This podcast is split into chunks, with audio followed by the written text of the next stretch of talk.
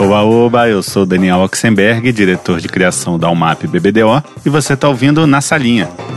Nesse episódio eu fui até Madrid para conversar com o CCO da VML YNR da Europa, Jaime Mandelbaum. O Jaime começou oficialmente sua carreira como diretor de arte já fora do Brasil, na Léo Burnet de Praga. De lá, passou para Yuval Matt de Hamburgo.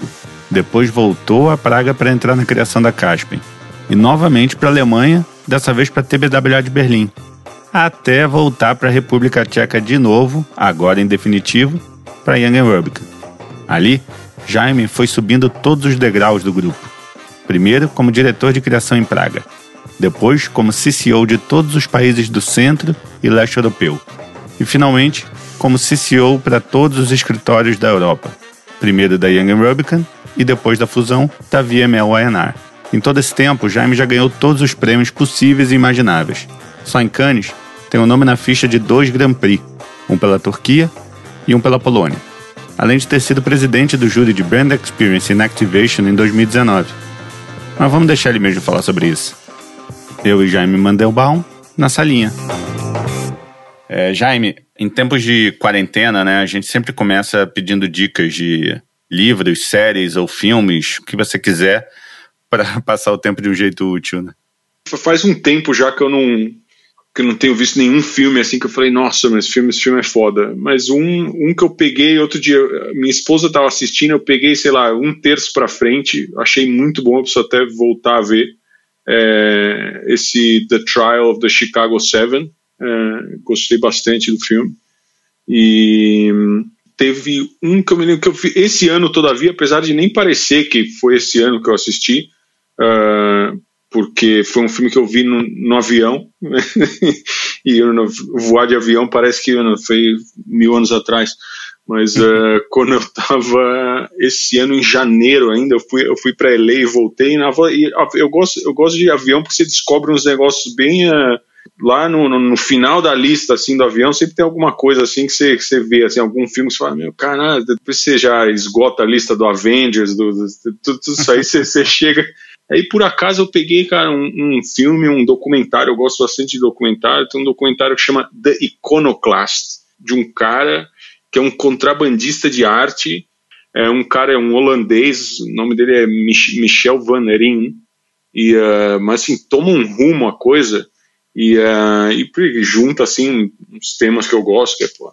arte e política entre países e coisa, cara, é bizarro, é bizarro. É, vale a pena ver. Legal. The Iconoclast. E aí é de, de série uh, Teheran, tenho gostado bastante, mas chegou já no último, no último episódio. Uh, essa eu estava acompanhando toda semana quando saía.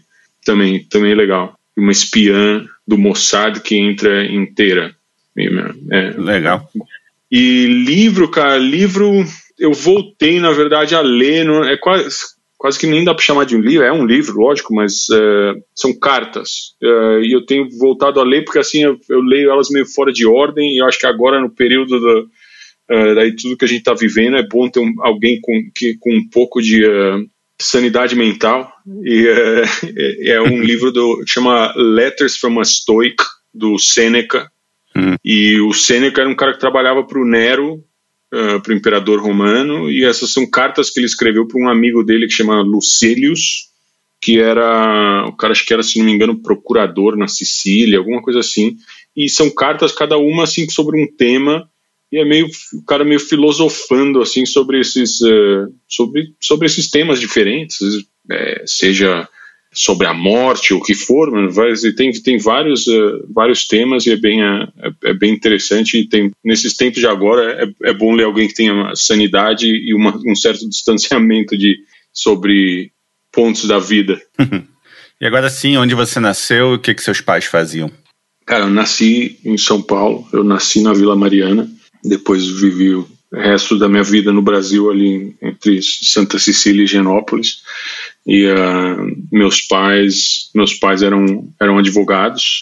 Minha tanto meu pai como minha mãe eram advogados. Uh, depois uh, minha mãe faleceu quando eu tinha oito anos e depois meu pai casou também com uma, com uma advogada. E então na família assim ao redor é, é, é meu tio é advogado então é só só advogado, ninguém, ninguém, ninguém na publicidade, na, na família, nada, nada nem perto, talvez o mais perto de campo criativo assim que, que, que tenha uh, na família era uh, talvez meu, meu avô que uh, desenhava desenhava roupa de moda feminina e teve uma teve uma fábrica e a minha irmã que é professora de arte só só acho que esse é o mais o lado mais artístico da, da, família, digamos assim. De resto, é, é só advogado.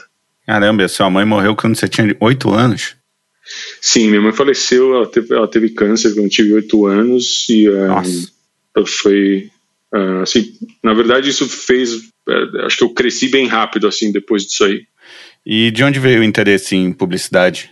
Cara, o interesse em publicidade, eu acho que assim, depois também, depois que minha mãe faleceu, cara, foi um desastre na escola, assim, é, um desastre, assim, toda todo mês, mano, meu pai tava na tava na escola, porque diretora da escola mandava chamar, porque tá, esse ano não vai, esse ano não passa. Eu nunca tive férias, mano, vivia só em, em a, a, recuperação da recuperação da recuperação. Eu nem sei quantas recuperações existiam, cara, mas eu sei que eu terminar, nunca terminei um jogo ali no, no final do segundo tempo. Era só, só prorrogação, pênalti, o que for. Seguia. Não é que eu não era interessado, eu me interesso por muita coisa, eu lia muito e tinha muita coisa que me interessava, mas eu nunca consegui me ver fazendo uma coisa. Eu acho que até hoje, assim, eu tenho e na, na época assim, eu tinha muito interesse em, em vários assuntos e, uh, e, e, porra, mas eu nunca, nunca conseguia me ver fazendo uma coisa. Aí depois acho que quem talvez agora em retrospecto, assim, olhando, e eu tinha, eu não lembro exatamente de onde eu vi isso, mas eu comecei a entender conversando com pessoas que a publicidade era, hoje talvez menos, mas quem fala bastante isso é o, o Dave Trott. É, ele fala que a publicidade era um campo onde iam é, rebeldes e rejeitados. E, cara, não sei, me marcou assim essa coisa de que se escutava que a agência de publicidade tinha um cara que era jornalista, sei lá, e não deu certo, outro cara que era arquiteto, que não odiava não sei o quê, aí tinha um outro que fazia não sei o que lá, e essa galera acabava caindo numa agência de publicidade e fazendo, e vinha desses diferentes campos. Eu não sei, cara, alguma coisa me interessou no fato de ter todo esse interesses diferentes, pessoas de. Uh, de áreas diferentes fazendo fazendo aquilo. E eu tinha um lado assim a, a, sempre desenhei muito e, e, e gostava uh, filme e tal. Eu não sei foi, com o tempo assim fui me interessando. E aí logo cedo assim comecei a buscar me interessar por design. E eu vi assim ah se eu quiser entrar numa agência isso eu falando sei lá com 15 anos, digamos. Se eu quiser entrar um dia numa agência, porque realmente a escola não vai dar certo para mim. Se eu quiser entrar um dia numa agência, eu preciso aprender essas coisas laterais aí, a publicidade. Aí eu comecei, aí, cara, graças a Deus, meu pai, é, bom, tava, é o que eu falei, tava indo muito mal na escola, mas é, quando eu, falei que eu queria fazer um curso na Escola Pan-Americana de Arte. Eu fazer um curso de design. Soltou fogos, né? Teu pai. Sim, sim, sim, sim. ah, o moleque tá se interessando por alguma coisa. Meu Deus, deixa eu. Vamos lá, vamos, vamos ver onde isso vai acabar. E era bizarro, assim, porque eu era, meu, eu tinha, sei lá, nem lembro, acho que era menos de 15 anos quando me inscrevi na, na, na, na Pan-Americana. Eu era de longe a pessoa mais nova que tinha na sala, mas assim, de longe. Aí bateu, sei lá, com uns 16 anos, assim, teve uma conversa que foi bem foda, na, na, na, que eu lembro que a diretora da escola chamou meu pai e falou, ó, do jeito que a coisa tá indo, no máximo, no máximo, o moleque vai botar gasolina no carro de alguém, no máximo. E, cara, eu me senti, óbvio, muito mal, não, não nem tanto pelo que ela estava me dizendo, cara, mas por olhar a cara do meu pai, cara. Entendi. Assim, ver a cara dele, ver a cara dele escutando aquilo ali, cara, me destruiu, assim. E, e porque eu sabia também a história dele, cara. O, o pai dele faleceu também é, quando meu pai era moleque, e meu pai trabalhou desde os 13 anos de idade. E aí quando ele tinha, eu pensei assim, cara, quando ele tinha a minha idade, ele já tinha feito um monte de coisa, eu sou inútil pra caralho, não faço nada, só vou mal na escola, só dou desgosto. Aí eu falei, cara, vou arrumar um emprego. E aí eu arrumei um emprego num estúdio de design, cara, e aí, mas sempre, sempre assim, interessado em entrar numa agência. Não era o, o design não era necessariamente o que eu, uh, o que eu tava buscando, digamos assim. Na Pan-Americana eu descobri também um outro, uma outra parte que hoje me ajudou muito em retrospecto, assim, mas, mas na, na, na, na época parecia loucura. Tava chegando no final do curso de design, eles tinham acabado de lançar um curso que era assim, o teu último ano, que o curso era da Pan-Americana há três anos. Aí no último ano você tinha a escolha, nem lembro mais quais eram as escolhas, mas eu lembro que eu resolvi fazer um que era de, de web. Aí todo eu já estava trabalhando nesse estúdio de design e os caras falam assim, meu, internet, o que, que você vai fazer design de coisa de internet? Isso aí, negócio passageiro aí, sabe? Você sabe? mas, mas me interessou, porque eu falei, cara, não sei, não, não, me parece que isso vai desaparecer tão rápido. E, e cara, o professor é, cara, Otávio Maron, gente finíssima, que hoje é diretor de criação da iProspect em Nova York, ele que dava essa aula aí. E aí, cara, porra, aprendi muito com ele. Ele trabalhou também um tempo na, na agência Click em São Paulo, então estava sempre beirando assim essa o gosto de trabalhar numa agência assim, mas sempre indo lateral assim. Tanto que aí depois eu consegui depois de ter sido me convidado para me retirar da, da escola onde eu estudava, não a Pan-Americana, a escola mesmo onde eu estudava, eu consegui entrar num consegui entrar numa faculdade, mas era uma faculdade que era de era de desenho industrial, porque eu também achava eu, eu pensei, cara, não vou fazer publicidade, publicidade por alguma razão também, não sei, entre falando com pessoas, eu pensei assim, ah, mas meu, ninguém que trabalha em, em agência estudou publicidade, os caras vêm de outras coisas. Aí eu falei, cara, vou fazer desenho industrial. Mas era ruim pra caralho em matemática, então não ia dar certo. E, uh... e você, você é um caso que fez a carreira inteira fora do Brasil, né? Você, no, tirando esse pequeno estúdio aí de design que você conseguiu um estágio, você fez a carreira inteira fora. Então, é, é, igual o comercial lá do Michael Phelps para Under Armour, cara, que ele tem um negócio que, que fecha, você lembra como fecha aquele comercial? É, é assim, é o que a gente faz uh, na sombra que é mostrado na luz, né? Alguma coisa uhum. assim. Estou traduzindo agora no, no, mas cara, é que ninguém vê o que você faz na sombra, né, cara? Então, na verdade, é o que foi. Minha carreira começou, minha carreira começou ali quando a quando a diretora da escola falou pro meu pai que no máximo ia ser frentista. Nada contra os frentistas, mas, é, cara, foi realmente um, um, um ponto para mim que, que a, a, Aí o que eu falei, a cara do meu pai. Eu falei, cara, eu preciso trabalhar, uhum. é, porque eu preciso fazer, eu preciso fazer alguma coisa. Aí eu consegui esse emprego nesse estúdio de design, aí trabalhei nesse estúdio de design, depois eu consegui um outro emprego, cara, num, num era um site que existia no Brasil que chamava Área Útil, que, meu, tô falando 2001, 2002, é, na época era um negócio meio, meio, inovador, digamos assim. Era um lugar interessante. Que, que, que, qual era o modelo de negócio dos, dos caras na área útil? Eram, tipo, eles pegavam, iam em construtoras que estavam lançando prédios e falavam assim, meu, vocês não entendem nada de internet e a gente vai fazer campanha para vocês venderem, venderem o prédio online, a gente faz a, todo o site do prédio, faz todas as campanhas e a gente vai, vai trazer leads para vocês venderem os seus apartamentos uhum. aí. E eu, eu trabalhava ali no meio que num, num estúdio, agência, assim, que tinha, fazia banner, cara, fazia é, banner de flash pro wall. Uh, e aí um negócio que acho que nem, nem deve existir mais, eu lembro que eu vi a, a, a tinha a semana, semana da publicidade, acho que chamava, semana da propaganda, não me lembro, uhum. que, que tinha um monte de gente de fora que vinha falar no Brasil. E aí eu fui, e aí eu fui uma vez e eu vi, eu vi o cara que é que é dono da, da Mãe Médico, veio falar uma vez, um ano. E, cara, achei legal, mas não, não me, sabe, não, não é um negócio que me marcou, mas ficou na minha cabeça. Falei, cara, legal, essa escola em Miami, porra, interessante.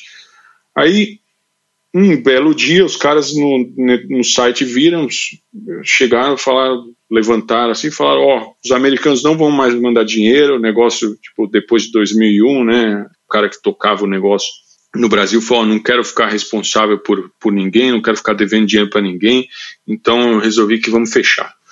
E aí, uh, mas, mas aí na época, para mim, quando acabou aquilo ali, falei, cara, por alguma razão eu tava de saco cheio, cara. Tava de saco cheio de São Paulo, tava de saco cheio de tudo, assim, tava meio, ah, não sei lá, não aguentava mais, mas por alguma razão que parecia que a, que a minha vida tava meio em, uh, assim, num quase que numa esteira rolante, sabe? Você vê exatamente onde tudo tá indo. Sim. E, cara, não, meu, não é isso que eu quero. E, E eu lembrei, cara, lembrei do, do, do cara falando, nessa época a Miami Ed School era Miami Ed School, não existia em outro lugar, era só Miami mesmo. Falei com meu pai, com a esposa dele, cara, graças a Deus a esposa dele morou fora, é, morou em Londres muito tempo, então ela tem, assim, um pouco essa coisa de de ter uma experiência fora do Brasil. Ninguém na minha família, a não ser meus, meus avós e bisavós que migraram para o Brasil, nunca ninguém falou assim, ah, tô indo embora. Não tinha. Uhum. É, ninguém. Era uma época que não sei, era meio raro, é, assim. Era, falar assim, ah, vou para outro lugar. E aí, cara, ela me, me, me ajudou bastante, assim, a, a falar, não, acho que é importante ter essa experiência aí e tá, depois volta, né, também Miami aí do lado. E aí na época que eu falei pros meus amigos também, todo mundo falou, você é louco, cara, Miami, que? Peraí, mano, ontem você tava ali, você tava aqui todo dia, o que? que? Você vai para Miami, cara, o que você vai fazer lá? Na época Miami também não era o que Miami é hoje, Miami era aquele lugar assim meio tosco que você escutava de não sei quem que era rico e tinha apartamento, ou era o lugar que alguém ia comprar muamba, sabe? Não era, não era o que é hoje. Você é Miami, mano, o que, que, você vai, que você vai fazer em Miami, cara? Peraí, mano, o que, que tá acontecendo, cara? Aí todo mundo achou que era louco, cara. E aí a, e, e rolou um sim também, mesmo com a Miami Ed School, foi foda, porque a, a, a Pipa Cycles, que, que toca a escola, uh, que é a esposa do, do, do Ron, dona também da escola, ela falou assim: não, não vamos aceitar. E, cara, ah, tem outro ponto também. Meu inglês era tosco pra caralho, não conseguia falar inglês. Não, não falava ah, é? inglês é? na época. É, não, não, meu inglês, meu inglês se resumia, assim, por alguma razão também, eu, eu assisti os Simpsons com a tecla SAP, não me pergunta por quê. Então o meu inglês, o meu inglês se resumia a assistir os Simpsons com a tecla SAP, é isso. Você chegou falando e, igual o Homer. Aí eu sei que, imagina a versão do Homer brasileiro. Aí, aí cara, a, a, a Pipa olhou assim, tinha, ah, manda o portfólio e tal. Mandou, cara, quando ela viu minha idade, eu falei assim, não, a gente não sei, porque na, mesmo ali na, na Miami, todo mundo vai para Miami, eu não sei hoje, mas na época era, era, era sempre gente que ou tinha terminado uma faculdade e queria mudar, ou, ou tinha terminado uma faculdade de publicidade nos Estados Unidos, mas não tinha feito um portfólio quer fazer um portfólio. Então, ela falou assim, ó, não recomendo ele vir, a gente não vai aceitar e tal, e né, muita pressa, a gente vai começar o próximo quarter, né, que é o trimestre, podemos começar o próximo trimestre, já vai começar em não sei quantas semanas, é, deixa para o próximo trimestre. Aí, aí eu lembro que foi, foi a, a tive bastante apoio da, da minha família, todo mundo falou assim, ó, família, e eu também, falei, ou é agora ou não vai. Aí, cara, tranquei a faculdade de Belas Artes em São Paulo, sei lá, tá trancado até hoje. era, era um ano de curso ou dois? Dois, dois, dois anos. E aí, bom, do, depois de dois anos nos Estados Unidos, o mais natural, se você não fosse voltar, era tentar um, um, emprego lá mesmo nos Estados Unidos, né? Ficar no mercado americano, mesmo que seja em outra cidade. Um... E você decidiu arriscar para um mercado bem menos óbvio. O que, que te levou à praga? Tinha uma aula, cara, lá na Miami School, que ninguém dava bola, cara. Que era um cara que era do, assim, tipo, do primeiro trimestre, tinha um cara que era um senhor, acho que estava beirando, beirando 70 anos de idade, e ele dava aula de layout, só que não layout no computador, layout na mão, desenhando. Todo mundo odiava, que já, já, todo mundo já viu fazer, é, fazer desenhar coisa na mão, computador, cara. Esse cara se chamava Don Tortoriello italianão de Nova York, assim, desses, meu, clichêzão italiano de Nova York, uhum. que era diretor de criação da Macan nos anos 70. Trabalhava com Coca-Cola. Ou seja, o cara era o cara na agência, na conta, na, na época de se trabalhar em publicidade, digamos assim. Então, cara, tudo aquilo lá que a gente viu no, no, no Mad Men, o cara era altas histórias. Então eu sempre ficava, eu, eu ia na aula do cara, eu sabia desenhar, tranquilo, não é? Sem problema. Mas eu sempre ficava depois. Eu ficava conversando com o cara, que o cara tinha altas histórias para contar, cara. Várias razões, sabe? Primeiro, pô, me ajudava a melhorar o inglês, é, conversar com o cara, escutar as histórias. E o cara amava o Brasil, mano. Já tinha, vi, já tinha ido pro Brasil milhares de vezes é, filmar Coca-Cola, contava várias histórias lá da tua cidade. Lógico que o cara americano nos anos 70 indo para o Rio de Janeiro, você imagina que, que o cara deve ter passado bem. Então, e aí um dia ele virou para mim assim e falou assim: ele falou, Jaime, eu falar uma coisa. Todo mundo aqui, ela só fica pensando, ah, que eu quero ir para Nova York, que eu quero ir para Nova York, Minneapolis, na Fala, que eu quero ir para São Francisco. é, Londres. Ele falou, Jaime, vai para lá não. Aí eu falei, mas por que, Dom? Ele falou, cara, vai para um lugar onde as pessoas precisam de você. Eu falei, cara, vai lá para Nova York, você vai ser, vai ser estagiário 1572. Ele falou, cara, o que você vai fazer lá? Ele falou, meu, vai para um lugar que você aprende. Eu vou te falar uma coisa, tem aí, tem aí uns estágios aí que umas agências em Praga. Ele falou, vai para Praga. Eu falei, não, vai para Praga. Cara, eu era tão ignorante, mas ainda sou, né? Falei, meu, não sei nem onde isso fica no mapa, cara. mas, cara, eu, eu gostava tanto dele, cara. E, assim, e eu, eu pô, escutava o que o cara falava, porque realmente o cara já viveu muito mais que eu, meu. Quem sou eu, cara? O cara ele foi, e, e fazia sentido o que ele fala. E, cara, pode ser, né? Praga, cara. Aí eu comecei a dar uma olhada, cara, pela primeira vez, meti no computador, Praga, vi a cidade, vi umas fotos, falei, caralho, que lugar foda, mano, nunca tinha visto esse lugar antes. e, e, cara, assim, de uma ignorância fora de série, aí, mas todo mundo, aí todo mundo pergunta assim, ah, pra onde você vai? Tinha essa coisa assim, que quando abre, abre os estágios, que eles falam assim, ah, tem estágio aqui, estágio ali, todo mundo, ah, Nova York, Nova York. Ah, já, pra onde você vai? Botou pra que lugar? Falei, Praga. Praga? é, Praga. Ah, abriu lá um negócio na Léo de Praga. Falei, caralho, todo, todo mundo de novo achando que era louco. Fui, cara, mas assim, de novo, na total ignorância. Cara, quando eu cheguei, vi o aeroporto, a cidade, assim e tal, cara, tipo, porque eu, eu olhei Praga assim na, só pela internet, foto, cara. Pra mim o negócio era medieval. Cheguei, cara, tipo, te juro, eu fiquei surpreso, assim, no, no, no aeroporto de ver a, a Falei, caralho, ó, a estrada é boa ainda, aeroporto pra cidade. não, é, não é carroça, né? É carro. Não é carro, tipo, quase, quase desse nível, assim, cara, eu tava. Ou seja, despreparado, cara, assim, de um amadorismo profissional. Enfim, aí cheguei lá, cara, mas aí depois você começa a descobrir, cara, que assim, a, a Praga, por um lado, é um passo lateral, mas assim, isso, isso, é uma coisa que eu aprendi também depois, com o tempo, e hoje, cada vez mais, assim, olhando, cara, a gente é, é muito complicado, às vezes a gente vive em bolhas de lugares e países e, e, conhecimento, cara, depois você começa a ver, assim, tá bom, Praga realmente não é um polo da publicidade, mas, cara, quantos países tem um Milos Forman, cara? Quantos países tem um Franz Kafka, um Milan Kundera, cara, é, um Arabal? Então, cara, era uma área e era um, era um país antes da, antes da Segunda Guerra, antes, antes do, do, do comunismo, era uma área muito rica, cara. Por que os alemães anexaram a República Tcheca? Por causa da indústria. Uhum. Os alemães, digo, porque os nazistas na, na, na época é, anexaram a República Tcheca? Por causa da indústria, cara. Então era, era um lugar era um lugar muito foda. Aí, aí, só que, cara, a gente não tem muito essa, é, ainda mais no Brasil, pelo menos eu não tinha, cara, de saber muito das coisas do, do lado é, do lado de lá. E como foi a sua primeira experiência numa aí na, na Léo Burnedo de Praga, uma outra cultura, outra língua, outro país? Você se adaptou rápido? Cara, foi. A gente nunca. Não existe isso, acho que a gente, da gente adaptar é colocar no, no, passado, né? Ah, se adaptou. Não, não, não existe, cara. Acho que a gente está sempre se adaptando. É, não importa onde a gente está. Eu, eu acho que o jeito que eu cheguei era um pouco também.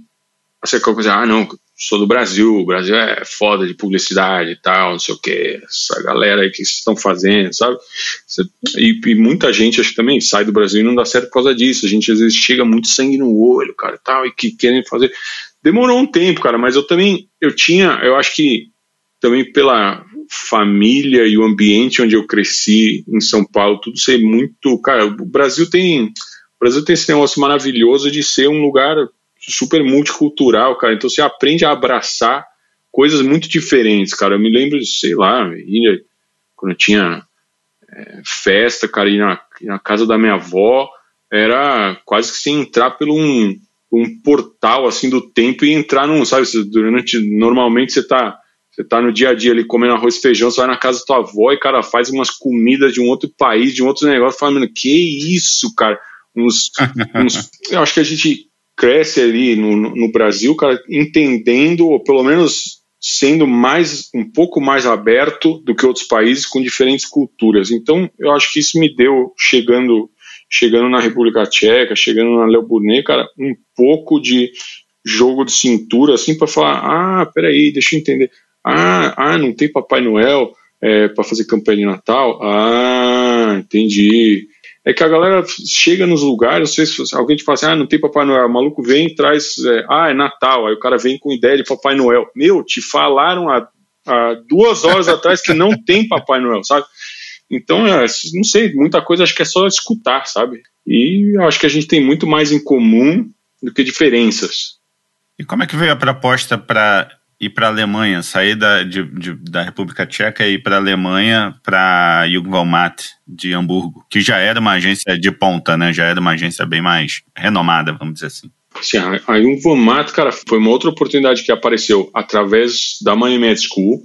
Eu e o meu dupla, que na época era o, era o Christian Liu, que cara, ele está hoje, na, hoje é diretor de criação na McGarry Bone em Chicago, e ele também é diretor de arte e, e brasileiro. E, e, ele é alemão também. Então ele falou: ah, não, vou para Alemanha. Ele que começou com esse negócio. Não, vamos para Alemanha. Uhum. É do caralho, um vomata, agência foda tal.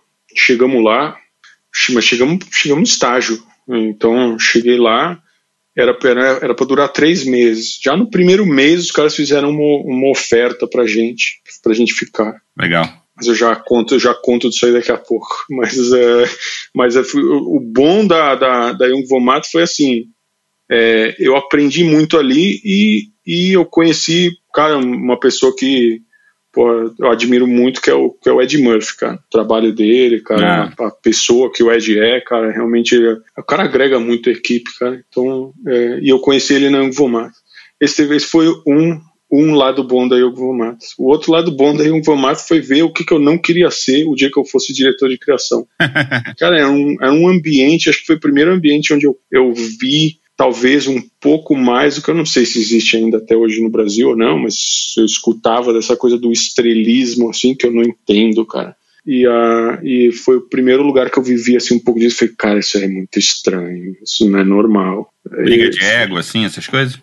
É, cara, briga de ego, sei lá, meu, tipo, vai, vou contar um, um caso. Conta, conta. O Ed Murphy se mija de rico dessa história, mas a gente tinha uma sala, na época, eu, eu e o Chris, a gente tinha uma sala, uma sala de vidro, todo mundo tinha sala de vidro. Aí saía o, o esqueci o nome do jornal alemão, todo ano o jornal alemão publica tipo um livrinho de Cannes. Cannes não publica livro, mas lá na Alemanha, não sei porquê, os caras faziam tipo um anuário de Cannes. E eu sei que tinha um, um cara que era dupla do Ed Murphy, que era um austríaco, o cara chamava Henning. Pô, me empresta aí o teu, teu anuário aí de câncer. Ah, lógico, toma. Peguei o anuário dele, cara, fui, fui lá para minha sala. Aí sentei lá na sala, botei os pés para cima na mesa e comecei a folhear o anuário. Aí, cara, eu vejo diretor de criação passando assim. Passa. Eu no canto do meu olho, assim, sabe? Eu vejo passando fora da sala, olhando, Aí passava de novo, olhava. Aí passava de novo, olhava. Falei, caralho, que, que estranho, que, que, que, sabe? E eu via que tava meio criando coragem assim, ou, ou, ou, não sei, passava, né? Aí de repente vem, abre a porta assim com força, sabe? Tipo, aquela coisa meio teatro assim, sabe? Abre a porta. De onde você pegou isso? Hum, do Henning. Aí, cara, a pessoa desmontou. Desmontou, assim. Sabe quando você vê que a pessoa tava se preparando para vir dar uma uma briga, é, sabe, dar uma bronca monumental, assim, uhum. porque achou que eu tinha pego dela, sabe? Aí só que a pessoa desmontou, desmontou, assim, falou, ah, ok. E aí fechou a porta. Aí, aí, aí que eu falei, caralho, mano, que negócio estranho, né, mano? Pra quê, cara? Pô, você entra, entra na porta, sabe? Não precisa ficar criando coragem do lado de fora pra vir dar bronca. Não sei, um negócio meio muito estranho. E várias outras coisas. Aí, falar, agora que você, você, você falou do, do, como foi a oferta, o que aconteceu? A gente, pô, em um mês a gente chegou, levaram a gente para almoçar, eu e o Christian falaram assim, não, a gente é, gostou muito de vocês, queremos, queremos que vocês uh, fiquem, a gente tem uma oferta. Aí, cara, a gente já tinha visto meio assim o jeito da agência. Uma coisa é a agência lá de fora, realmente é. E um formato, cara, trabalhos muito fodas, uma agência do caralho, mas realmente o departamento onde a gente tava, assim, porque eles, eles e um formato é muito compartimentalizado é, pelo tamanho, até pelo tamanho da agência, para conseguir ser mais administrável, digamos assim. Eles têm mini agências dentro da agência.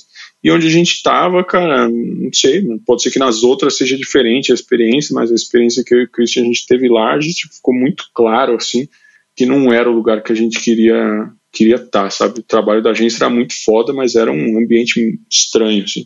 E, uh, e aí a gente falou para eles que não. Falou, não, obrigado, obrigado pela oferta, só que não. Meu, os caras, os caras tomaram uma ofensa, cara. E eles falaram assim, mas como vocês estão falando não para Jung von Matt? A gente, é, é. Falaram, a gente não, não, não queremos. Aí você, não, mas como não? É o dinheiro? O que que é? Aí, cara, aí, enfim, ficou num vai e volta lá com isso, porque os caras não queriam escutar o não, assim, e, e mas realmente, cara, tomaram ofensa, assim, tomaram, tomaram ofensa mesmo. É, enfim, aí eu, eu prometi para mim mesmo, assim, a Alemanha nunca mais. É, porque realmente eu também não tinha, não tinha curtido muito a cidade, Hamburgo, sabe aquelas coisas que ficou numa conjuntura de fatores, cara, te, te tira do sério? Foi, pode, uhum. é, depois já, já voltei para Hamburgo, já fui para a cidade de novo, é, cara, uma cidade linda e tal, mas é que realmente é a conjuntura de fatores que a gente chegou ali, tudo que a gente viveu, cara, fez a experiência não ser exatamente o que a gente estava atrás. Ah, você falou que a Alemanha nunca mais, mas você ficou um tempinho nesse, num bate-volta ali entre agências de Praga e, e Berlim, né? Não Hamburgo, mas Berlim. Não, eu fui. Aí depois da, depois da Vomata, a gente, a gente voltou para Miami. Só que era bem a época que o Bush estava sendo. Porque depois de terminar o. Depois de terminar o curso da Miami, você tinha direito a usar, eu não lembro agora quanto que era exatamente, que eram uns seis meses, um ano. Tinha direito a um visto de trabalho meio, que, meio que automático, assim. O que ajuda muito, porque as agências não precisam custear o teu visto. Então ajuda se você quer conseguir um emprego nos Estados Unidos. Então a gente voltou para os Estados Unidos e falou: ah, cara, vamos procurar, procurar emprego lá. Só que era bem a época que o, Bush estava sendo reeleito e tal. E os Estados Unidos tem essa coisa muito bizarra, assim, que é. Até parece que o país vai, vai mudar muito, sabe? Mas, mas ficava uma coisa assim, tipo, ah, enquanto é época de eleição, ninguém toma decisão, sabe? Mas, mas meu, Estados Unidos, bicho, não vai não é que a economia vai se cagar daqui a três meses, sabe? Não é. É muito estranho. Parece, parece o Brasil, assim, ih, não sei, vamos ver o que, que tá, vai acontecer aí, meu Deus do céu, não sei, eleição, né? Vai que, vai que caga agora, né? Só que os, os Estados Unidos é igual, os caras acham que vai cagar. Na, na, na, então, era estranho porque ninguém queria contratar. Aí apareceu, cara, essa oportunidade, porque eu fiquei com contatos, gente, gente em Praga, também eu tava na época, hoje minha esposa, na época minha, minha namorada, cara, tava lá ainda, eu também meio que fazia bate-volta e tal, e, cara, ela falou, ah, meu, tem uns caras aí que abriram uma agência, dois caras, trabalhavam na Léo Burnet e tal, abriram uma agência independente, tá indo bem pra caralho, é, os caras ganharam conta de Vodafone, meu, estão indo muito bem, meu, estão fazendo um trabalho show de bola, e, e para mim, na verdade, olhando assim, eu, só, eu tinha trabalhado, a, tirando a Léo Burnet eu incluo a Jung von Matt também nesse, vai, digamos, no, no lado boutique. Vai. Eu sempre trabalhei em lugares que eram, de certa forma, menores, você tinha acesso a, a quase ao dono, vai. Aliás, outra história da só só para contar que essa é engraçada, vai. Vou voltar a, a Jung von Matt, que essa aí também é boa. uma vez, cara, fazendo um layout de BMW, os caras falaram assim: "Ah, vai tirar uma foto, quem tá de terno aí hoje é o senhor Holger Jung". Que o Holger Jung é o Jung de Jung von Matt, né? Ah. Aí eles falam assim, ah, vai tirar uma foto do, dele porque ele tá de terno hoje, assim já aproveita tal, para fazer esse layout aí de BMW. Aí fui eu descer tirar foto do cara, do senhor Holger Jung, cheguei, mano, cara normal tal, e tava diretor de criação junto comigo. Eu, eu falei, ó, mostrei para ele o layout que, que precisava fazer, a pose dele, falei, ó, é isso aqui que a gente precisa que o senhor faça. Aí ele tranquilo, precisava que o cara agachasse. É, eu, agachar não, botar um joelho no chão. Uhum. Aí o cara, meu, normal, meu, cara super tranquilo assim, o cara foi botar o joelho no chão. Meu, na hora que o cara foi botar o joelho no chão, cara, o diretor de criação pegou assim, foi assim, cômica cena de filme em slow motion. Assim, o cara pegou assim, não! o cara pegou um papel e foi botar o papel assim de baixo pro terno do cara não encostar o chão, assim, não! Caramba, isso é só uma de um milhão de coisas engraçadas que aconteceram lá. Mas enfim, era um, era um, era um lugar cômico, cara. Mas assim, só para dizer que também, assim, era um lugar que, bem ou mal, o nome do cara tava na porta, mas se encontrava o cara ali, sabe? É, uhum. Então, eu pensei, ah, cara, talvez não seja mal, cara, voltar para Praga, não sei, mas esse negócio aí do George Bush vai demorar tal, pelo menos, pelo menos eu vou. E na época, como tinha terminado a escola, meu pai tinha me dado um ultimato é, no Brasil, que era o seguinte: ele falou, ó, assim, eu tinha um dinheiro também quando eu fui, mas não era muito, mas quando eu fui para Miami, lógico que não dava nem de perto para cobrir a, a, o custo da escola, mas, a, vai, digamos, ajudava também a viver um pouco, um dinheiro que era um dinheiro que eu tinha ganho no, no, no Brasil enquanto eu estava trabalhando e tal. Mas, cara, uhum. quando chegou no final, assim, da escola, meu, meu pai falou, ele falou, ó, tô te mandando, sei lá quanto era, acho que era mil dólares, cara. Ele falou, quando isso aí acabar, você, você volta pro Brasil. É, ele falou, ou se você conseguir se sustentar, ele falou, muito bem, parabéns. E, e aí, cara, os mil dólares duraram até hoje. Mas aí eu falei, cara, porra, eu tenho esse aí que vai, que vai desaparecer, é melhor eu conseguir, conseguir alguma coisa, mesmo seja em Praga, cara, então eu vou, cara. Essa agência aí parece os caras estão fazendo umas coisas interessantes. Né? De novo, no pensamento Dom, Dom Tortoriello lá, foi, cara, voltar para Praga, bem ou mal, os caras precisam, sabe? Vou, vou poder fazer, fazer botar trabalho na rua. Aí, aí fui, cara.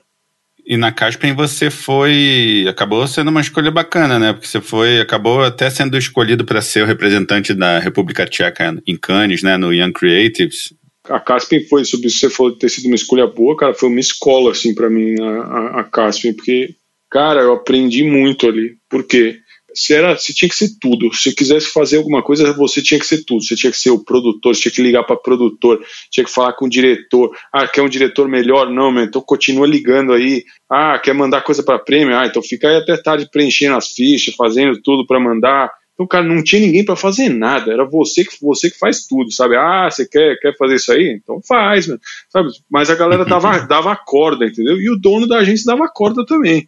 Os caras falavam assim: ah, legal, vocês ganharam na época, na época que, que, que foi isso aí do, do Young Lions, cara, foi eu e o Emiliano, cara, o Emiliano Trierweiler, que hoje tá na 72 Sunny de Amsterdã. Também, na época, assim, os caras falaram, ah, Jane, você tá sem dupla, né? Ah, acha aí alguém para você. Tipo, eu que tenho que achar, sabe? Era, era tudo assim, caralho, mas ninguém faz nada, tem que fazer tudo nessa porra. aí, aí, cara, foi, aí na época, o Emiliano veio, cara, o Emiliano tava na Liular antes, saiu da Liular, e uh, para vir para Praga também, né? Ele me falou, ele falou, cara, escolha de louco que eu fiz, mas enfim. E aí, aí quando ganhou o negócio do Young Lions, cara, o Emiliano já tinha ido para Cannes, eu não. Mas assim, só pedindo para ver a agência, o cara da agência, ô, oh, parabéns, legal, hein, o dono da agência. É, legal, hein, ganharam o Young Lions, parabéns, parabéns. O é, é, que, que os caras pagam para vocês? Ah, paga o passe e o avião. Aí, ah, que bom aí é para a gente trazer alguma nota aí de volta, alguma coisa? falei, não, isso aí é por conta de vocês mesmo. então é caralho, mano. A gente ganha o que da agência? É, parabéns. e aí Cannes, cara, foi puta, foi muito animal, mas, mas fazer Young Lions é meio bizarro, e eu tenho até hoje, assim, um pouco, às vezes, essa coisa. Cannes tem tantos mundos paralelos ah, você vai fazer Young Lions. Ah, se fudeu, você vai ficar só fazendo Young Lions, não vai ver nada de legal que está acontecendo no palé, sabe? É, você ah. não tem tempo. Você está fazendo Young Lions. Aí você perde, cara, você vê, sei lá, 10% do que você foi. Mas mesmo aqueles 10%, cara, lógico que encheu, cara, encheu os olhos, cara, foi muito, muito legal. É, foi uma experiência muito foda de ter, ter ido e, lógico, uma experiência bizarra também. Dois brasileiros em representar a República Tcheca no Young Lions. Continuando esse bate-volta aí, Praga, Alemanha, Praga, Alemanha, você depois da Caspian veio para TBWA de Berlim. Sim. E depois voltou para Praga para ir para Young, Young Republican de Praga. Sim. Queria que você comparasse os dois mercados, mercado de Praga com o mercado de Berlim, assim, o que, que cada um tem de bom e de ruim eu tinha falado lá atrás que a Alemanha para mim nunca mais, né? Aí é. o, o, Emiliano também, sendo, sendo bom gaúcho e descendente alemão, falou assim: ah, cara, recebemos uma proposta aí para ir para ir para Berlim numa entrevista. Os caras gostaram da nossa pasta. Vamos lá. falei, não, Emiliano, para com isso, cara. Já fiz a Alemanha, já. Para mim a Alemanha acabou, cara. Hamburgo, chega. Eu falei, não, cara, mas vamos. Berlim é diferente, cara. Porra, e a TBWA, meu, vamos lá, cara. E a gente tinha chego meio que já num, num, período assim que a gente já tava meio de saco cheio da agência, sabe? É, uhum. mas aí, aí o Emiliano me convenceu assim, ele falou, ah, vai, vai pelo menos na entrevista, pô, os caras estão pagando pra gente passar o final de semana lá. Ele falou, o máximo que pode acontecer, você passa um final de semana por conta e você fala que não quer, meu. Ele falou, mas vai pelo menos. Eu falei, tá bom. Aí a gente foi na entrevista, cara, e realmente, cara, o lugar parecia, as pessoas muito, muito gente fina. Todo mundo que tava na TBWA, cara, naquela época, assim, é, era uma agência com uma galera muito, muito gente boa. E, e, e na entrevista os caras falaram assim, não, vocês vão trabalhar em Absolute Vodka, PlayStation e Adidas. Porra. olhei assim pro Emiliano, olhei pros caras e falei, e aí, qual a pegadinha aí? O que que é? o que que vocês vão dar? Que, que, que, qual o problema? Aí os caras falaram dinheiro, dinheiro também era bom. Eu falei, cara, é muito estranho isso aí, sabe? Cara, a gente vem do Brasil, né? Então, senão, quando, quando é esmola demais, cara, você fala, não, não sei, tem alguma coisa estranha aí. Mas não tinha, cara, realmente não tinha. Era um lugar, era um lugar, era um lugar assim com um monte de gente, muito gente fina, umas contas do caralho tinha lados que eu não gostava porque eu estava acostumado já um pouco com. Cara, de novo, a gente é do Brasil, por mais eu não ter trabalhado em agência aí, cara, mas a gente está acostumado a, não sei, cara, mais movimentação, fazer mais coisas, não sei o quê. A TBWA era uma agência assim, era cadência. Você tinha, você tinha dois projetos na tua mesa de cada vez, não é loucura, não é tiroteio e foi o primeiro leão que, que foi ali fazendo um projeto de absolutos, que, cara, que na época, assim, é, era, era um brief bizarro, os caras na época absolutos, não lembro se era por, por, por questão de regulamentação ou, ou simplesmente por visão do cliente, não lembro mais agora, mas o cliente falou assim, ó, todo o dinheiro que a gente tinha no ano passado, para tudo que a gente fazia, a gente vai usar todo esse dinheiro aí para fazer ativação, experiência, todo o dinheiro que a gente tinha no passado. E pode pensar o que for. Aí, cara, Emiliano, cara, só tendo uma ideia mais doida atrás da outra, cara, era, e era o lançamento do, do quando eles mudaram a linha, é, que era In an Absolute World, e, cara, assim, a gente tem ideia, sabe aqueles negócios que você põe no papel, você fala, meu, isso aí nunca vai acontecer. Era assim, ah, vamos transformar aqui, na Alemanha todos os táxis são Mercedes, aí você fala, ah, legal, e se a gente na Absolute World, se, meu, se todos os táxis aqui são Mercedes, então agora todos os táxis vão ser Porsche 911. Você vai sair da, você vai sair do bar, você vai sair da, da, da, da balada à noite, ao invés de voltar para casa numa Mercedes bege, você vai voltar num, num Porsche 911. Ou, ou in an Absolute World, você vai tirar dinheiro do, do caixa automático, os, o caixa te dá dinheiro, mas nunca, nunca, o dinheiro nunca sai da tua conta. Aí, cara, e tu, tudo isso aí que a gente apresentou, os caras compraram. É, tudo. Só que, só que assim também era é estranho, porque a Alemanha, por ser tão grande, por ser tão organizado, por tudo funcionar, tinha muitas vezes assim, ah, legal, comprar a ideia. As que a gente fazia ideia, e aí ia, era executado, você não era muito parte, mas nem os diretores de criação também não eram muito parte do resto da, da coisa, assim, era tudo tão dividido. A Alemanha tudo funciona, cara. Assim, é clichê, sei, mas é verdade, cara, tudo funciona. Então você tá lá, a impressão que eu sempre tive, a grande diferença para mim entre, o, entre a República Tcheca e a, a, Alemanha, é que a Alemanha eu sempre me senti um lugar onde não, cara, você aporta um pouco, mas não tem muito assim que você aportar. Você é uma, uma peça muito pequena da, da ali de um relógio extremamente preciso que está funcionando. E não adianta você querer, uhum. Você querer reinventar a máquina inteira, porque não precisa, cara, tá funcionando, cara, para quê? Então, enquanto, enquanto na República Tcheca não, cara, você tem, é mais, é mais, um pouco mais loucura, um pouco mais tiroteio, as coisas não funcionam direito, em agência, digo, né? Então, eu, eu gostava, cara, eu gostava disso daí, porque, cara, você sentia assim que você podia colocar um pouco mais teu, digamos, uh, moldar um pouco mais o lugar do que na Alemanha, onde tudo funcionava, cara. Aí é, o cara, uma, na verdade, uma, a dona de uma produtora tinha comentado pro cara que era diretor de criação, CCO da, da Young de Praga, que eu estava na Alemanha e o cara estava procurando alguém para ser dupla dele. É, Aí ele me ligou, eu falei, cara, falei, cara, tá, eu tô feliz aqui na TBWA. Eu tava feliz na TBWA, mas a verdade é que eu não gostava de Berlim. Berlim é legal você ir passar um final de semana. Você fala, ah, que legal, tipo Brooklyn, assim, né? Uns alemães descolados. Só que, cara, não, não é. é a Berlim é um lugar descolado, calculado. então não, não, não, curtia tanto morar lá. Mas, mas a agência era do caralho, tava indo, tava indo bem assim. E, uh, e aí eu falei pro cara, falei pro cara, falou, não, meu, cara, não vou voltar para Praga. Já, já fiz Praga duas vezes já. Léo Burnet, Casp, não vou voltar para aí. Ele falou: Não, meu, você, você já teve aqui, você conhece o mercado, a gente é a maior agência aqui, só que meu produto criativo é uma bosta, eu não tô feliz, cara, eu preciso de alguém para ser meu duplo, o cara é redator. Isso era o CCO, né? Eu, realmente não é que você vai fazer uma movimentação lateral, sabe?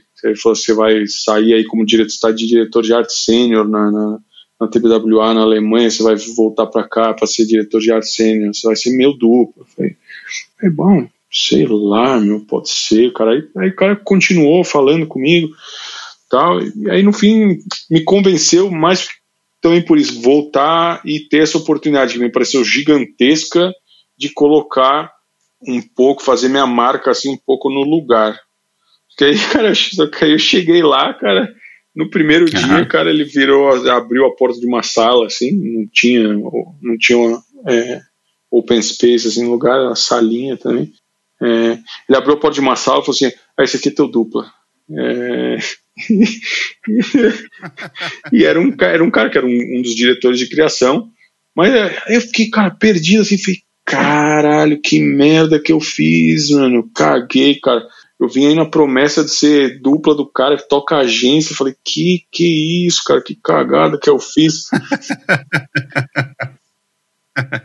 Mas, cara, você cresceu bem rápido, né, dentro da agência. Cara, eu, de novo, assim, olhando uma coisa que parecia ser uma cagada na época, não foi. Por quê? Porque eu cheguei, como eu falei, cheguei pensando que ia ser dupla do cara, não fui. Mas a cagada já estava feita, né? É, meu, bom, vou fazer o quê? Vou, vou ligar para o Emiliano falando que preciso voltar. Então eu falei, meu, beleza, vamos lá, ver o que, que vai sair daqui. Aí, cara, eu fiquei, fiquei trabalhando lá um tempo na agência. Aí depois, um ano, eu mandei um e-mail para ele, para o CCO, o cara falou, ó, oh, meu, eu não vim para cá para para isso. Falei, meu, tá indo, tipo, tá ok, meu, eu tô ajudando aí, tá, a gente tem feito uns trabalhos, tem umas coisas que estão melhorando e tal.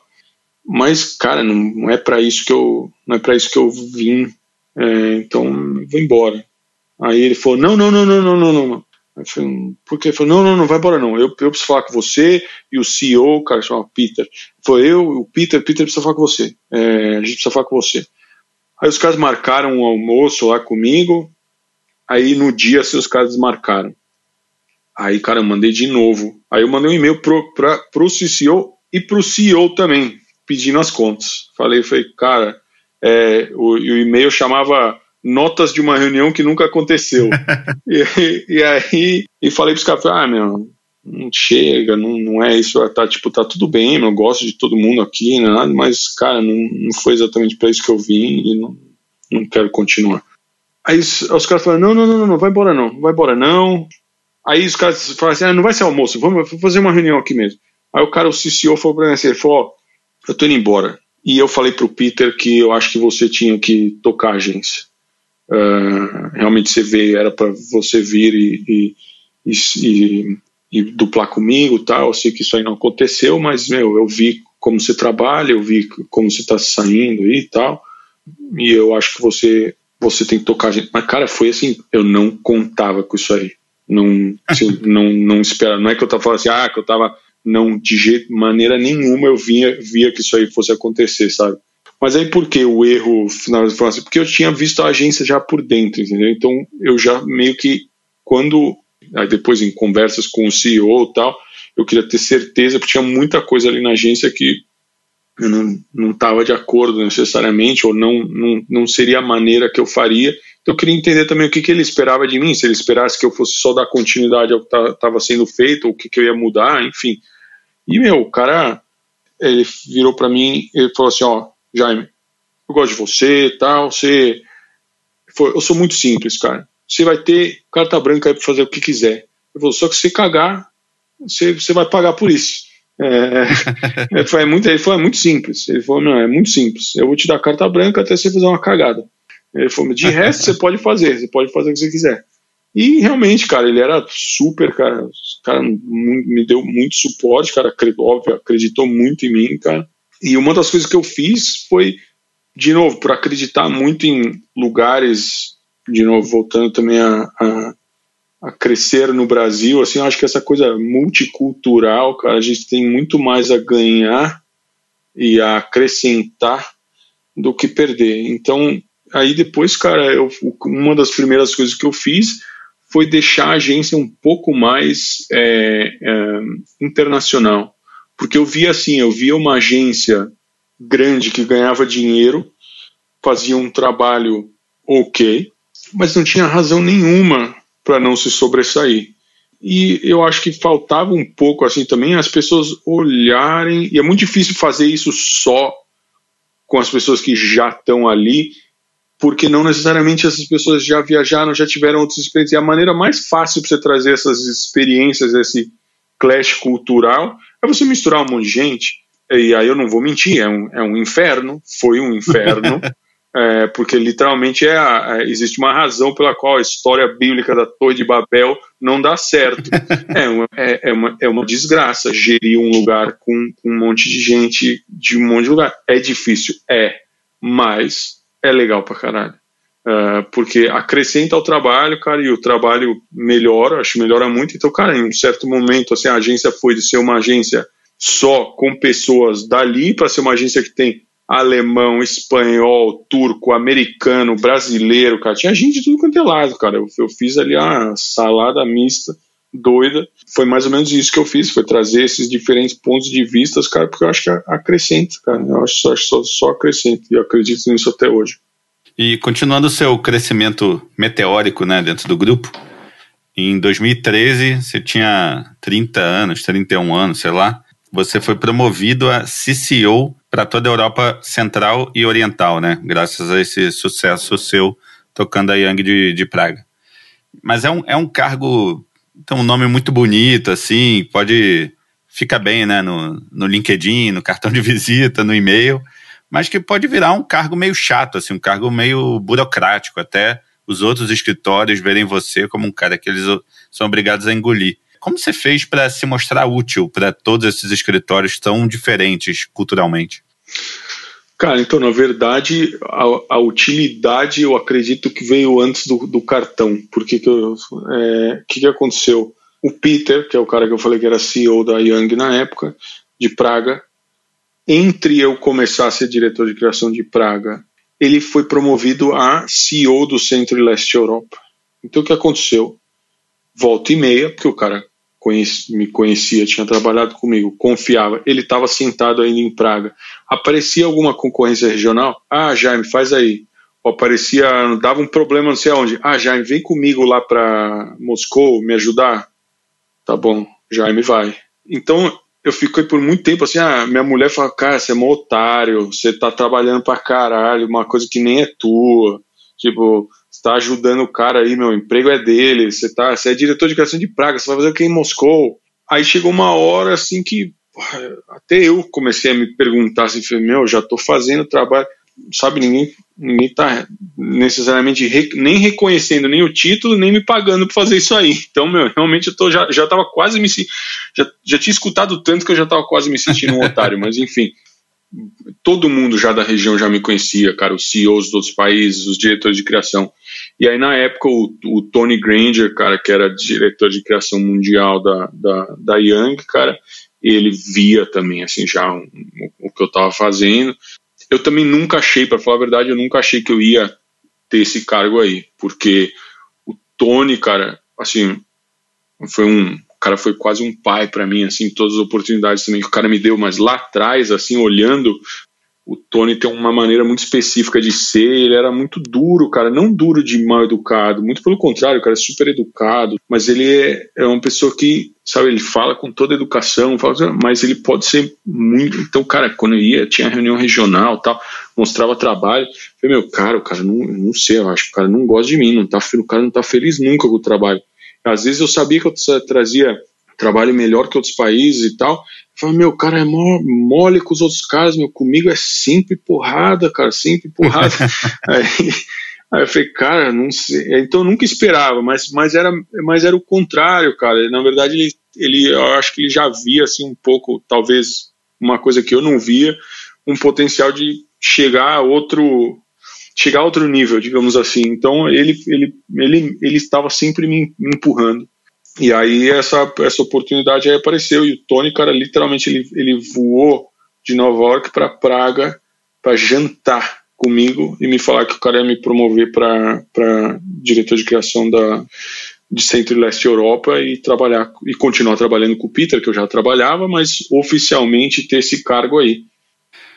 Eu sempre evito perguntar de trabalhos específicos para diretor de criação. Prefiro falar com um criativo, o cara que estava ali na, na trincheira mesmo, que puxando a ideia, né? Porque o papel do diretor de criação é muito relativo, né? Às vezes tem uma participação efetiva é, na, na, na ideia, mas às vezes também é só o cara que deu ok para a ideia.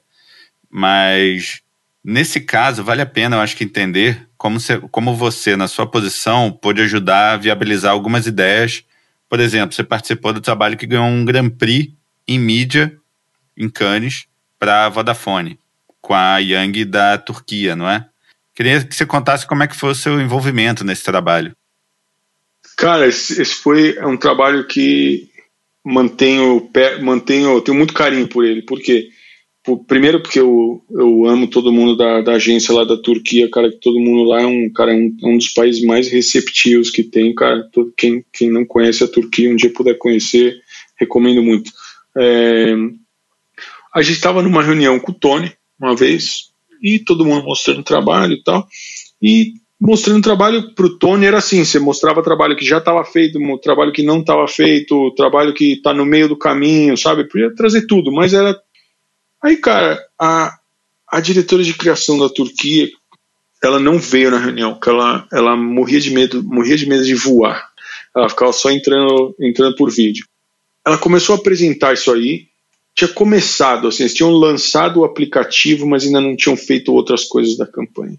E o Tony virou para mim e falou: Jaime, isso aí, é, isso é interessante, hein? Você gostou disso aí? Eu falei: Cara, é bom isso. Hein? E a, na, a Turquia não fazia parte centro e leste Europa. Tá? O, jeito que a gente alinha, o jeito que a gente alinhava os países era outro. O Tony virou para mim e falou assim: Você acha isso aí interessante? Eu também.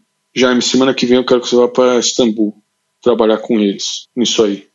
Aí de novo, Jaime pensando, caralho, mano, desde quando a Turquia é parte do centro do leste da Europa? Aí, velho, não, beleza, vamos lá, cara. Tony falou, bora.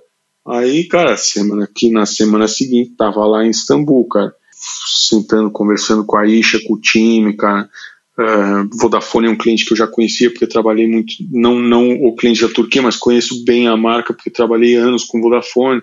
Então, sentando com eles, cara, e a gente começou a dar shape um pouco mais de como podia ser o resto daquilo ali, para aquilo continuar ganhando o tamanho que ganhou e também, caso fosse descoberto, também é, dar uma outra vida aquilo ali.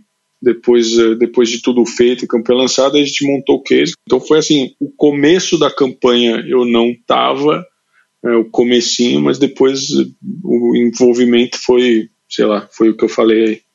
E aí, com seu sucesso nessa Europa que ia crescendo aos poucos, né? Agregou a Turquia nessa Europa sua aí. Você foi promovido novamente, dessa vez para CCO da Yang para toda a Europa. Quais foram os maiores desafios dessa nova função? Aconteceu uma coisa engraçada quando saiu essa, essa nota aí. Quando eu fui promovido, cara, para esse, esse cargo da Europa inteira, normal, né? Todo mundo manda aqueles e-mails assim, oh, parabéns, pô, legal, parabéns. De novo, voltando às histórias, eu gosto sempre de escutar quem tá falando o contrário, né? Eu sei que um amigo, um amigo meu de infância, cara, é, tem nada a ver com publicidade, mas, cara, no mundo de, de Facebook e tal, todo mundo sabe aquela coisa, pai da like, notícia, não sei quem pode, sei que lá. Cara, a notícia correu, né? Então, aí um amigo meu de infância, que é muito amigo meu até hoje, um cara inteligente, mas um cara inteligente pra caralho, que eu, eu admiro muito, uh, desde que a gente é moleque. O nome dele é Elias. Ele virou pra mim, ele, me, ele foi a única pessoa que me mandou assim, Ele falou: Bom, eu acho que eu devia te dizer parabéns, porque eu imagino que você está recebendo um monte de parabéns. Mas, meu, quem você acha que você é? Europa inteira? Ele falou: Meu, nem, falou, nem Napoleão e Hitler conseguiram controlar a Europa. Quem você acha que é, Jane? Aí, cara, eu sei que foi assim, sabe naquela enxurrada de e-mail de parabéns? de repente vem alguém e te manda aquela mensagem que te põe no teu lugar, assim, na humildade mais é, foda do mundo, que eu falei, caralho, né, tem razão, é verdade, é, realmente é um, é um cargo foda, cara, um cargo foda porque é, né, obviamente, ele for controlar, mas não tem nada a ver, o cargo não é realmente, não é um cargo de controlar ninguém, mas, é, é mas realmente é um, é a região, olhando assim, eu já tive discussão com, com a galera que toca as outras regiões, principalmente é, América Latina. América Latina você tem duas línguas, mas a verdade é que você tem praticamente uma mentalidade só, assim, mais uhum. ou menos. Vai. É, é não, você não tem assim uns abismos históricos entre países, uh, sabe, uh, que existe que existe na Europa, cara, é muito diferente, cara, assim, entre os países. Então, então é, foi mais difícil. Mas eu já tinha a escola de ter feito o, o centro e leste de Europa, que não é fácil também. Também não é nem um pouco fácil. E aí, na verdade, a minha resposta para Elias foi: eu falei, é, mas o erro dos dois é que eles, eles deixaram a Rússia por último. Eu comecei por lá.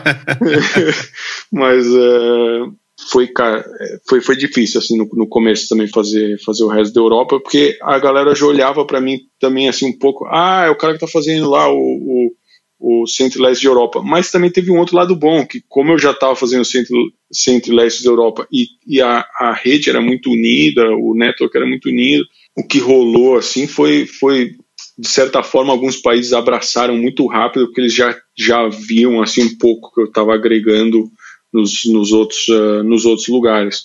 Mas não é fácil. E aí, o que já não era fácil, teve ainda uma, um complicador a mais que em 2018 se funde a Yang e a VML, né? E você continua na mesma função, agora tendo que equilibrar não só essas diferenças culturais todas entre os países da Europa, mas também as culturas diferentes de duas empresas diferentes que de repente estavam embaixo do mesmo telhado. Na verdade, Dino, parece longe, mas não assim, em termos de cultura. Porque que acontecia? Tinha uma época que a VML já fazia, ou já não, tinha uma época que a VML fazia parte, a Debbie Van Diven, que hoje é minha, minha chefe, diretora de criação, CCO global da, da VML, fazia parte do, do board global como convidada, assim, porque a, a, a Young e a VML eram mais ou menos, tiveram seus momentos próximos, digamos assim.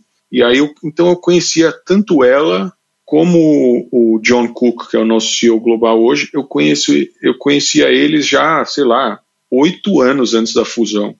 Então, eu acompanhei, de certa forma, a trajetória da VML e da Deb do John relativamente de perto, assim, ver o que, que eles fizeram. E é fantástico o que eles estavam fazendo com a agência. Então, eu entendia já mais ou menos a cultura deles, não tão de perto, mas eu entendia o, a cultura do trabalho e tudo que eles estavam fazendo.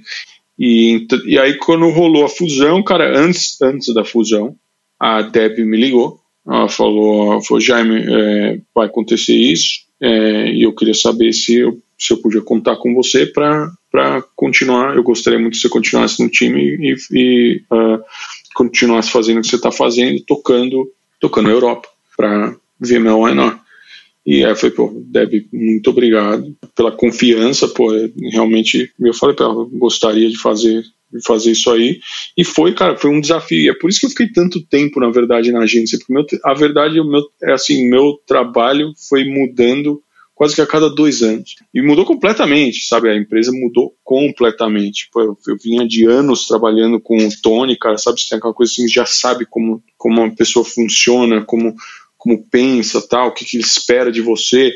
É, e, porra, agora eu tô aprendendo muito com a Deb, já aprendi muito, espero continuar aprendendo muito com ela, cara. Então foi o mais próximo de ter conseguido, digamos, outro emprego sem mudar de emprego, digamos assim, uhum. foi, foi isso aí. Mas a, a, fusão em si, posso te dizer, ah, teve moment, momentos que não foram fáceis, sim, mas, cara, na, nada é fácil, assim, de, de, não teve tanto problema de cultura, digamos assim, mas cara, eu, eu acho que todo mundo se adaptou bem, não sei, olhando outras empresas é, e outras fusões, eu, eu, não acho que a nossa foi tão, foi tão complicada. Não é fácil, né, crescer dentro de um grupo. O que, que você acha que você tinha de diferente dos outros líderes criativos aí da Europa que te levou tão alto?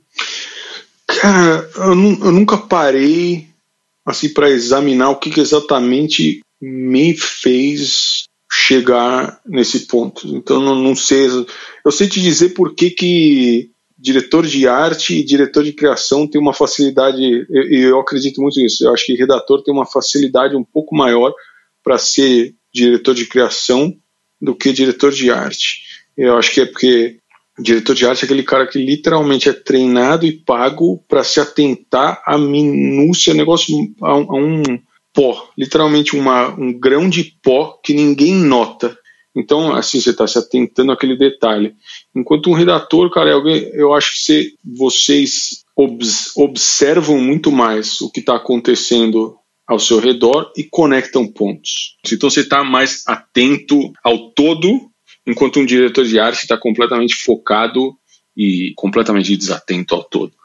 E, e, é um negócio que até hoje, cara, fico me treinando assim, cara, não, sabe, olha o resto das coisas, tipo, sabe, continua, olha olha como, como os americanos falam, the big picture, cara. É, e não sei, talvez, mas uma das coisas que talvez acho que pode ter sido, pode ter me ajudado é que eu realmente, desde pequeno, cara, é o que eu falei lá atrás, talvez o meu interesse pela publicidade não, não é meio feio dizer, não é que exatamente não é o interesse pela publicidade em si. Eu amo a publicidade, cara, mas o que eu mais amo é poder estar tá hoje conversando em um projeto falando com um cara que é cientista da flora intestinal. E amanhã eu vou estar falando com alguém que meu, é, é, mestre cervejeiro. E depois de amanhã eu vou estar falando com alguém que é um CEO de uma empresa de seguros, meu, e seguro é a vida do cara.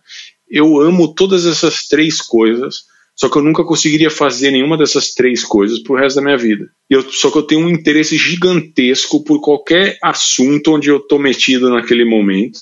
E, cara, meu, me interessa também desde pequeno. Eu falei, bom, uma família de. Todo mundo era ou profissional liberal ou dono de alguma empresa, assim, que eles tinham empresa pequena, o que for. Uhum. Mas nunca ninguém era empregado é, de ninguém. Então eu sempre tive muito isso de olhar e me atentar ao empreendedorismo ou olhar o interesse pela parte financeira. Então eu tenho, cara, eu converso com, com os diretores de, com os diretores financeiros, cara. Então eu sempre tive um interesse maior além da criação em si. E eu acho que, cara, isso, eu acredito que isso ajuda tanto na criação, mas ajuda também no outro lado se você quer depois uh, fazer ou, ou crescer dentro dentro de uma agência, dentro de um grupo e não continuar sendo necessariamente só só um time, não que tenha nada de errado com isso, cara. Esse é só esse é o meu interesse. Outras pessoas se interessam por outra coisa, não tem nada uh, nada de errado. É, claro. é, só que eu sempre tive essa curiosidade, esse interesse, cara. Então e, e essa essa complexidade, por exemplo, hoje eu nunca mais me vejo voltando a fazer uma agência só.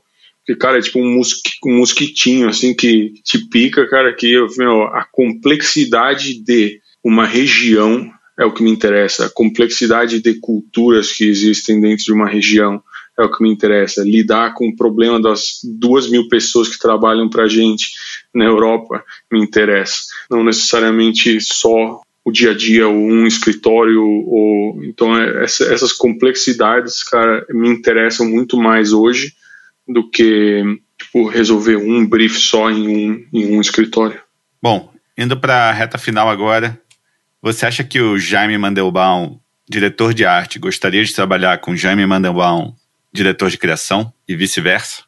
Cara, eu já escutei alguns. Eu, eu, não escutei todos os seus podcasts, cara, mas eu já escutei alguns, é, principalmente alguns de amigos. mas todo mundo que eu escutei falou que sim. Cara, eu acho que a minha primeira resposta seria não, cara. E eu te digo por quê. eu acho que o Jaime mandou lá atrás não gostaria de trabalhar comigo hoje, mas por uma razão que é, cara, eu era muito sangue no olho, cara. Queria botar trabalho na rua, queria fazer mais, cara. É o que eu falei, porra, na Alemanha, cara, tava do caralho, sabe? Dois briefs na mesa de cada vez, cara. Podia ser uma vida do caralho ali na TBWA. Só que eu não tava contente, cara. Eu queria mais coisas, queria fazer, queria eu queria ter problema, cara. Tudo ali se resolvia, cara, sabe? Era tudo, tudo, tudo funcionava, cara. Não, eu, eu, eu gostava de problema. E, e obviamente, se, se eu era assim lá atrás, é, obviamente eu, queria, eu ia gostar de um, de um diretor de criação que, meu, joga um monte de coisa para cima de mim, cara, um monte de coisa para pôr na rua, um monte de coisa para fazer. E, e, hoje, cara, é o que eu falei um pouco na, na última pergunta, assim, eu acho que hoje eu me interesso por complexidades maiores que não necessariamente são rápidas e não necessariamente quantidade. Então, eu acho, eu não, até por, eu me envolvo em projetos muito mais complexos hoje, que duram mais tempo, que são complicados de sair do papel, do que, uh, e, as, e muitas vezes nem, nem saem, do que do que ficar colocando 10 projetos na rua por mês. Uhum. Mas eu acho que talvez, não sei, talvez uh, o Jaime Mandelbaum lá atrás a, a, poderia aprender aprender a, a, dar, uma, dar uma acalmada ou se interessar por, uh, por, outra, por, uh, por, por outras coisas também e talvez me agradeceria, ou me mandaria tomar no cu e pediria as contas antes, então não sei. Mas eu acho que no começo não, viu? Acho que no começo já me mandou bom lá atrás, não gostaria de trabalhar comigo todos nós criativos temos alguns trabalhos que viram marcos né, na nossa carreira. Não necessariamente é o mais premiado, mais conhecido, às vezes é um que só você sabe o valor que teve para você construir a carreira que você teve. Queria que você falasse entre três e cinco trabalhos que para você são os pilares ali que levantaram a sua carreira. O primeiro acho que foi esse de Absolute, lá na, na, uhum. na Alemanha, lá atrás. Um, foi um projeto especial, assim, de ser a primeira vez ter feito alguma coisa muito mais de experiência. Foi, pô, foi, foi primeiro foi primeiro leão que, que ganhei, mas nem por isso foi o primeiro brief assim que realmente alguém virou e falou assim, meu, não é para trazer nada. Um cliente falou assim, não é para trazer nada que não for uma experiência de marca, que não for e acho que ganhou naquela época quando estava Cannes sempre colocando mais uh, categoria, uh, ganhou em promo na categoria que era Promo Activation, sabe? Aí ganha, ganhou o Leão, o Emiliano falou assim, é, ganhamos, mas e a gente ficou, só que a gente ficou meio assim, ah, enfim, Promo Activation, categoria é essa que os caras inventaram agora. é, e, mas, mas, enfim, é, esse, esse acho que é o primeiro. Depois, meu, eu diria, cara, teve um trabalho, teve um trabalho que eu fiz que não ganhou nada, acho que foi, foi na Shots, eu acho que saiu, uma campanha de Natal para Vodafone, que, a gente, que, a gente, fez na Caspen, mas acho que foi, foi uma campanha que eu aprendi muito, assim, foi uma das que eu mais tive que lidar com o todo da agência, que me ajudou muito hoje a entender todas as outras partes da agência. Assim, ah, é o que eu falei, ah, ah, temos um brief, mas não necessariamente é o melhor brief, ah, produtora, deu problema com a produtora, você fala. Era um, um projeto que, meu, eu lembro, era um, eu passei, sei lá, dois meses na, dentro da, morando dentro da agência fazendo essa campanha de Natal aí. Sem Papai Noel, né? Sem, sem Papai, Papai Noel. Noel. sem Papai Noel, cara. Isso aí eu, aprendi rápido isso aí. Mas, é, é, mas depois eu diria o da Turquia, porque pô, tem uma outra coisa assim que me dá muita felicidade, cara, que é, eu acho que o momento onde você deixa de ser um criativo e vira diretor de criação realmente é quando te dá mais felicidade e, e mais satisfação ver alguém conseguir ter uma ideia ou fazer uma coisa que elas nunca acreditaram ser possível antes, ou chegar tão longe quanto eles nem, ou de maneira tão longe como eles nunca nem acreditavam que podiam chegar, do que, uh, do que você ter essa ideia. E, ou ajudar as pessoas a chegarem naquele, naquele ponto. Então a da Turquia, para mim, foi, foi um marco, porque é, realmente, é o que eu falei, o time lá tem um, tem um lugar especial no meu coração, porque realmente a, a, e, e, o povo na Turquia é, é, é, é, o que eu falei, é um povo muito acolhedor, e o time lá é, é, é fantástico. E, e, esse trabalho aí foi, foi especial também por causa disso. Cara, eu não lembro agora se a gente a gente explicou qual era a ideia para quem não conhece. Não. Cara, não. A, a ideia era uma era um aplicativo é, que parece ser, ser um aplicativo, como se fosse um espelho para colocar para colocar maquiagem. É, só que ao invés de ser é, um, um, um, espelho uh, no, no, no, seu telefone, que você usando a câmera de selfie, ele na verdade é um aplicativo onde o usuário registra números diferentes de telefones de pessoas próximas a ela, caso a pessoa esteja sofrendo um abuso uh, doméstico e a pessoa, por simplesmente ter esse aplicativo no telefone e chacoalhar o telefone de certa maneira, o, o aplicativo manda mensagem para essas pessoas próximas para que elas possam de alguma maneira intervir. Uh, e o aplicativo teve, não sei, uh, agora não lembro os números exatamente, mas teve um número gigantesco de, de downloads na Turquia. Enfim, né, é, é até, é, infelizmente até hoje é um problema de certa maneira na Turquia, porque é, é, tanto que o aplicativo foi o que eu falei, foi desenhado de maneira que ah, vai para pessoas uh, mais mais próximas, digamos assim, porque porque na Turquia também é um problema é, para quem está sofrendo abuso doméstico e numa delegacia, normalmente a pessoa não é escutada, infelizmente. Então, é, tem e teve toda a, a, ideia por trás, além de como a gente ia, não só criamos o aplicativo, mas como vamos fazer com que as pessoas descubram uh, que esse aplicativo existe. E aí veio toda essa parte da mídia, que enfim, o Grand Prix veio por mídia, que era como a gente estava fazendo o targeting uh, no caso só de mulheres, e para que homens não vissem, não soubessem que o, que o aplicativo existe, porque quanto antes uh, o aplicativo fosse descoberto, enfim, ele, ele perdia o propósito dele. E para terminar, se você encontrasse o Jaime pensando em entrar em propaganda, começando na agência de design, que conselho você daria para ele? Escreva mais.